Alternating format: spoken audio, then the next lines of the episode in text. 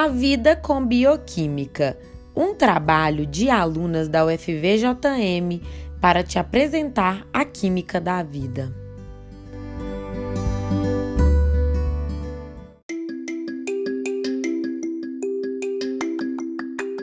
Olá! No episódio de hoje, vamos falar sobre um dos assuntos mais comentados na atualidade, o temido Covid-19.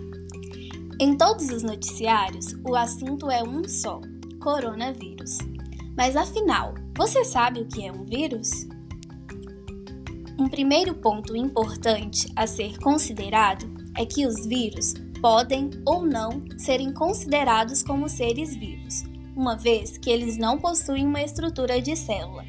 Mas não iremos entrar nesse mérito. Os vírus eles são parasitas intracelulares obrigatórios, o que significa que são completamente dependentes de outras células para se reproduzir.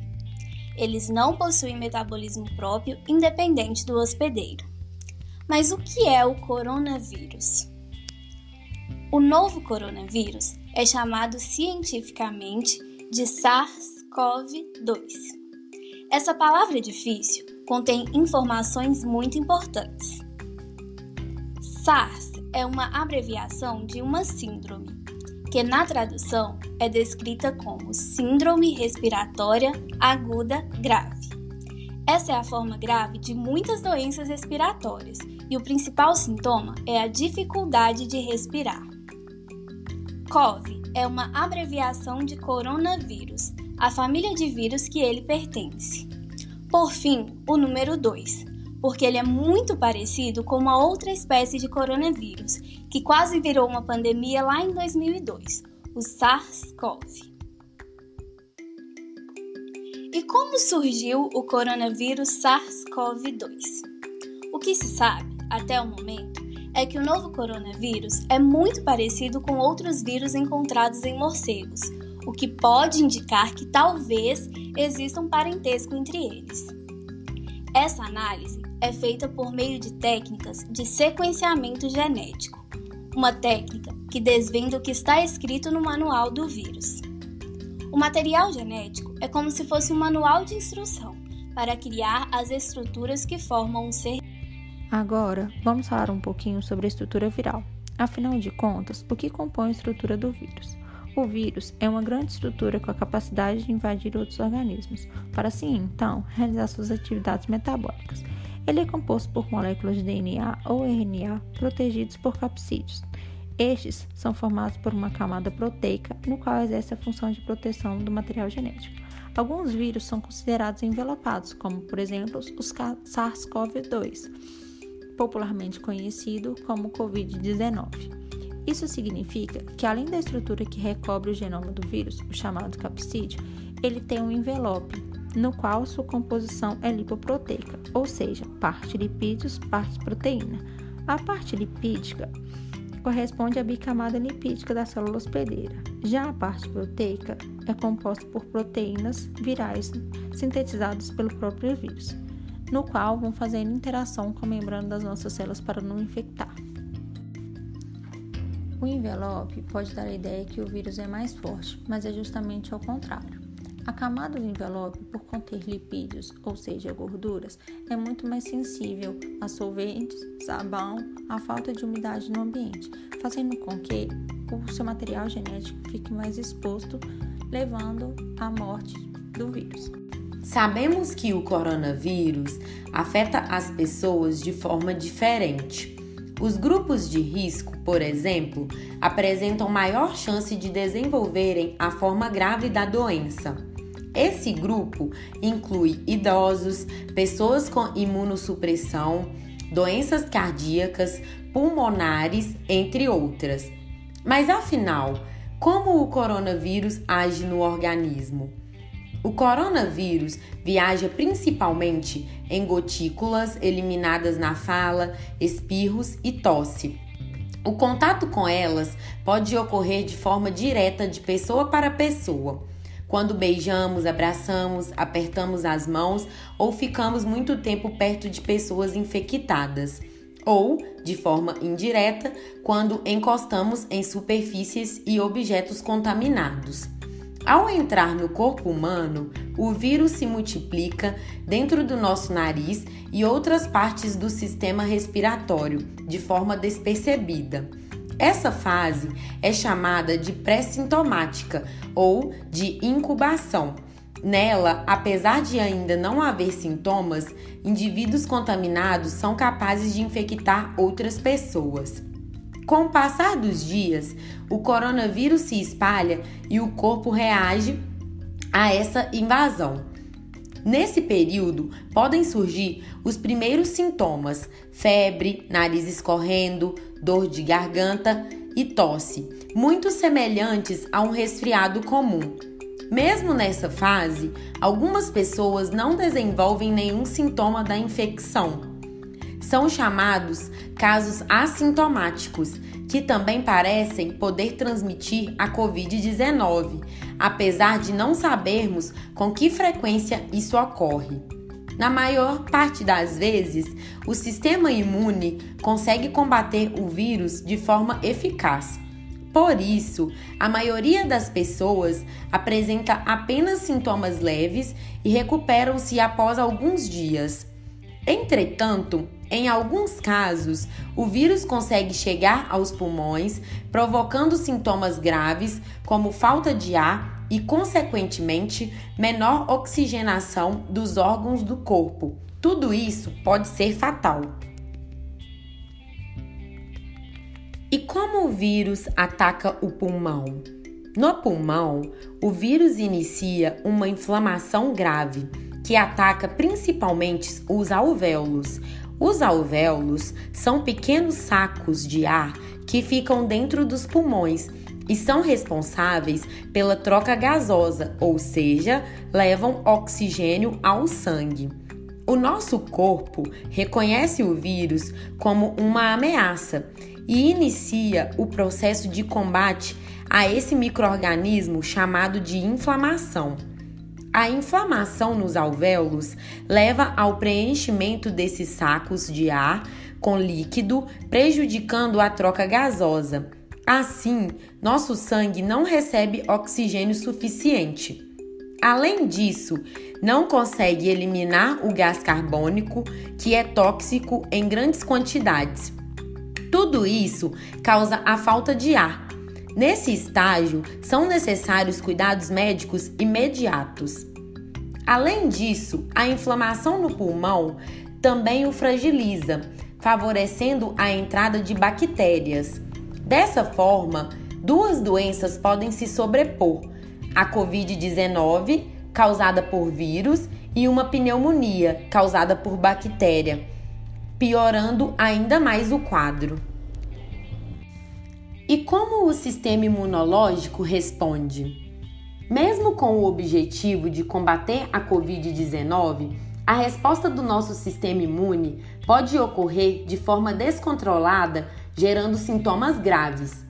Isso significa que a forma como a imunidade interage com o vírus influencia muito na gravidade da doença.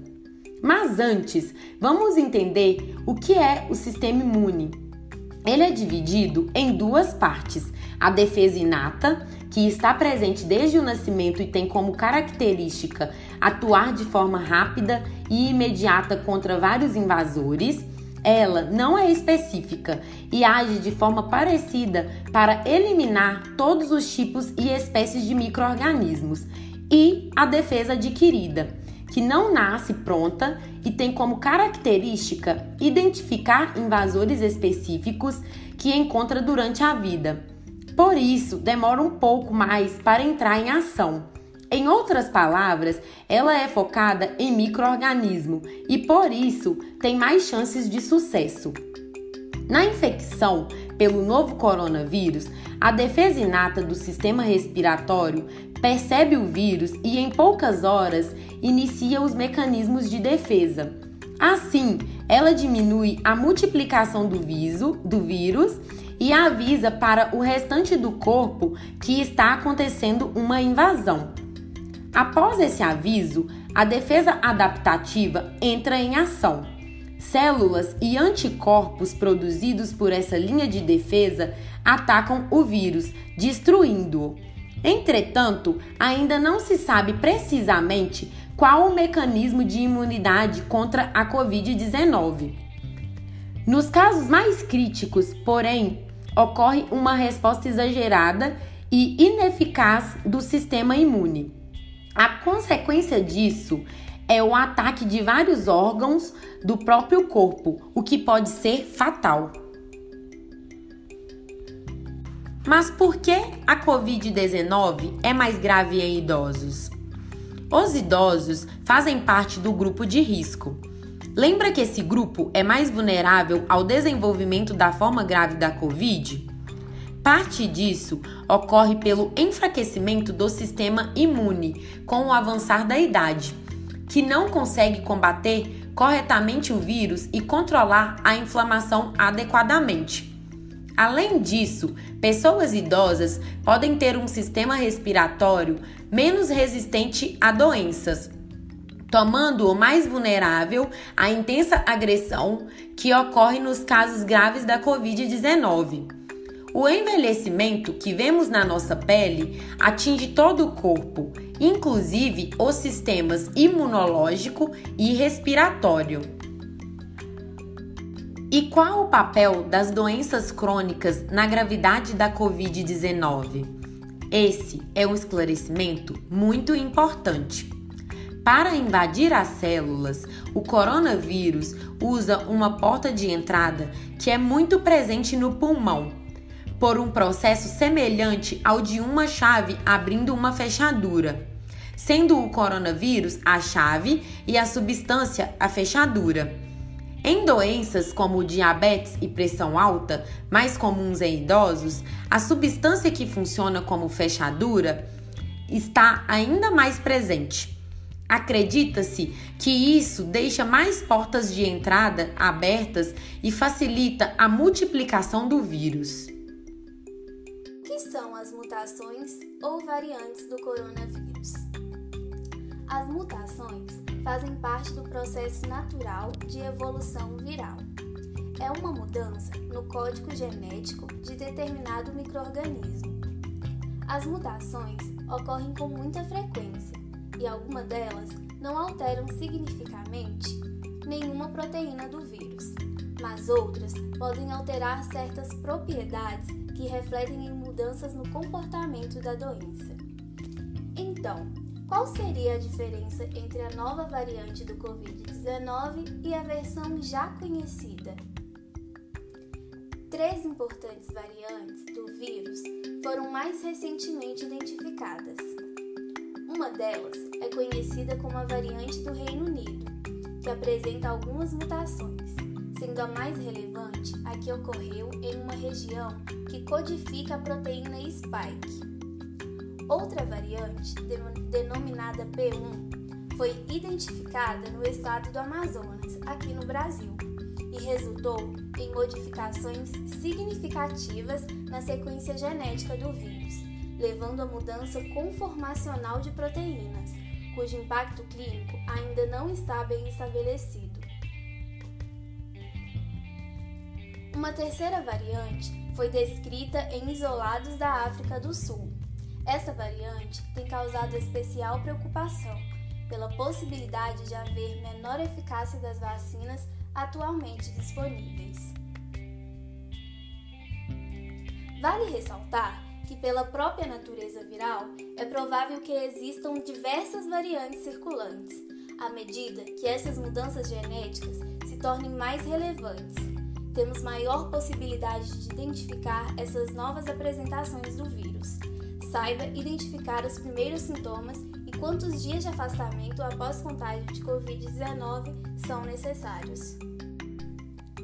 Vale ressaltar a importância de se lavar bem as mãos com água e sabão, uma vez que o sabão consegue desnaturar o envelope lipoproteico do vírus e inativá-lo. Caso não tenha acesso a água e sabão, utilize o álcool. Em concentrações de 60 a 80%, ele consegue matar os microorganismos. Já o álcool, em concentração de 100% ou álcool puro, não tem muita eficácia, pois ele não consegue penetrar com facilidade nos vírus. Se possível, fique em casa. Caso tenha que sair, use máscaras e mantenha o distanciamento.